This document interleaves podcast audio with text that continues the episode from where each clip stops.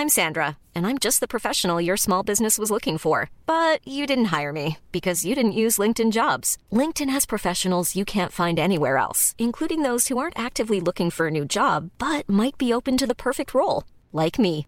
In a given month, over 70% of LinkedIn users don't visit other leading job sites. So if you're not looking on LinkedIn, you'll miss out on great candidates like Sandra. Start hiring professionals like a professional. Post your free job on linkedin.com/people today.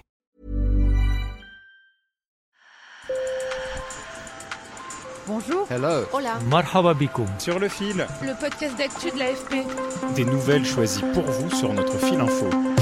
Aux États-Unis, les États conservateurs veulent interdire les traitements médicaux de transition pour les mineurs transgenres.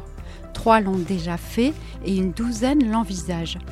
La polémique enfle entre des politiques qui affirment vouloir protéger les plus jeunes et des organisations militantes qui craignent que cela ne soit que le début d'une levée de boucliers bien plus importante contre les communautés LGBTQI.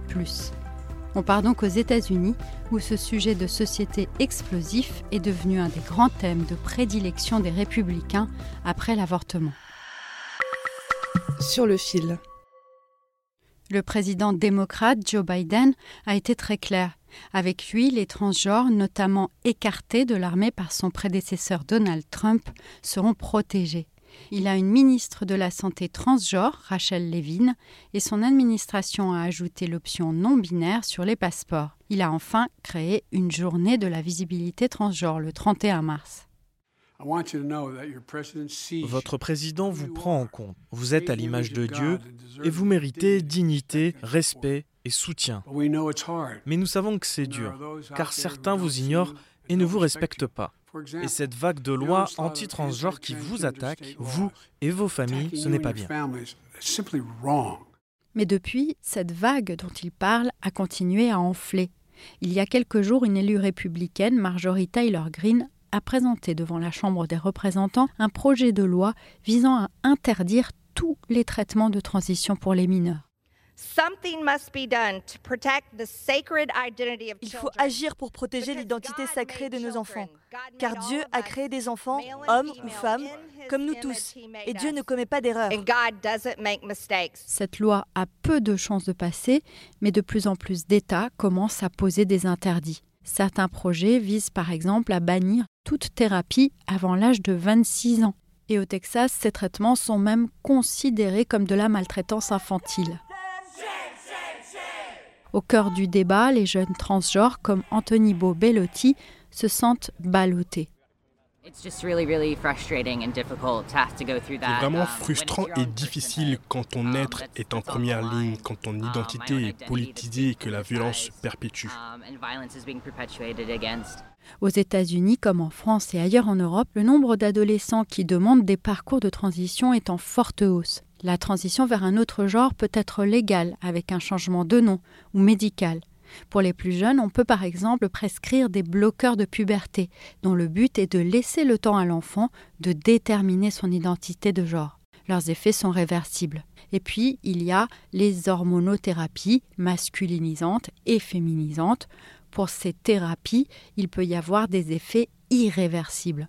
Enfin, il y a les opérations chirurgicales qui ne sont pas pratiquées en dessous de 18 ans en France. Aux États-Unis, certains États veulent tout interdire. The atmosphere in the United States around transgender issues is, has become a culture war. Aux États-Unis, les questions de transidentité sont au cœur d'une guerre culturelle. Il y a de plus en plus d'adolescents qui demandent des traitements cliniques et parmi eux, il y a davantage de personnes dont le sexe de naissance est féminin. Personne ne sait pourquoi et donc cela a créé un vent de panique. Jack Drescher est professeur de psychiatrie clinique à l'Université de Columbia à New York et l'un des plus grands spécialistes des questions d'orientation sexuelle.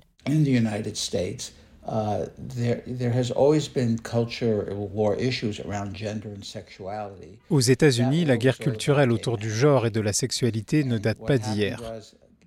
Avant, elle était peut-être centrée sur le mariage gay et il a été légalisé.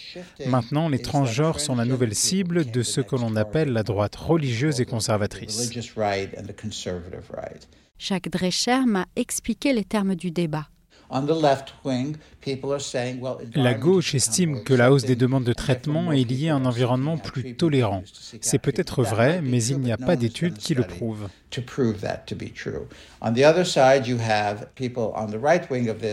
La droite, elle, croit que c'est dû à un changement extérieur, culturel. Et elle est contre et veut tout stopper. Mais là encore, on ne sait pas.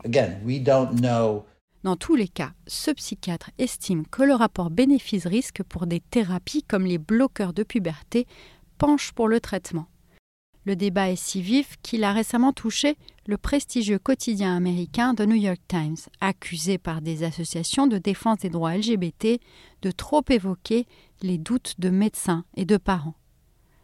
Andrea Bambino, un de nos correspondants à New York, a récemment fait un article sur ce sujet. Alors, qu'est-ce qu'il reproche? Concrètement, c'est d'avoir multiplié les articles, les enquêtes, qui donneraient trop d'écho à des craintes éthiques, médicales, autour des soins et des traitements reçus par les jeunes transgenres, comme les inhibiteurs hormonaux qu'on appelle aussi bloqueurs de puberté. Pour eux, le New York Times donnerait trop d'écho à l'idée que cela peut être dû à une sorte d'effet de mode ou alors que certains jeunes regrettent leur transition après coup. Le journal a rejeté ces accusations en soulignant qu'il avait largement couvert aussi la vague de législation anti-trans. J'ai appelé Joe Livingston, critique littéraire et signataire d'un appel demandant au quotidien d'infléchir sa couverture. I was pre-teen around the turn of the millennium. I had quand j'étais préado, c'était très difficile d'être en ligne avec les standards de genre que je ressentais comme obligatoires dans l'établissement pour filles où j'étais scolarisée. Je ressentais tellement de confusion, de malheur. Je veux que tous les jeunes aient le choix, qu'ils puissent avoir un traitement médical s'ils le souhaitent. Et la recherche a d'ailleurs établi que le taux de suicide chez les transgenres est plus élevé.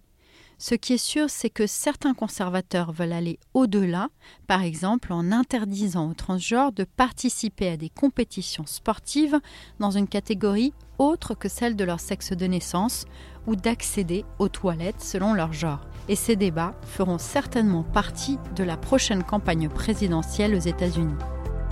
Sur le fil revient demain. Merci de nous avoir écoutés. À bientôt.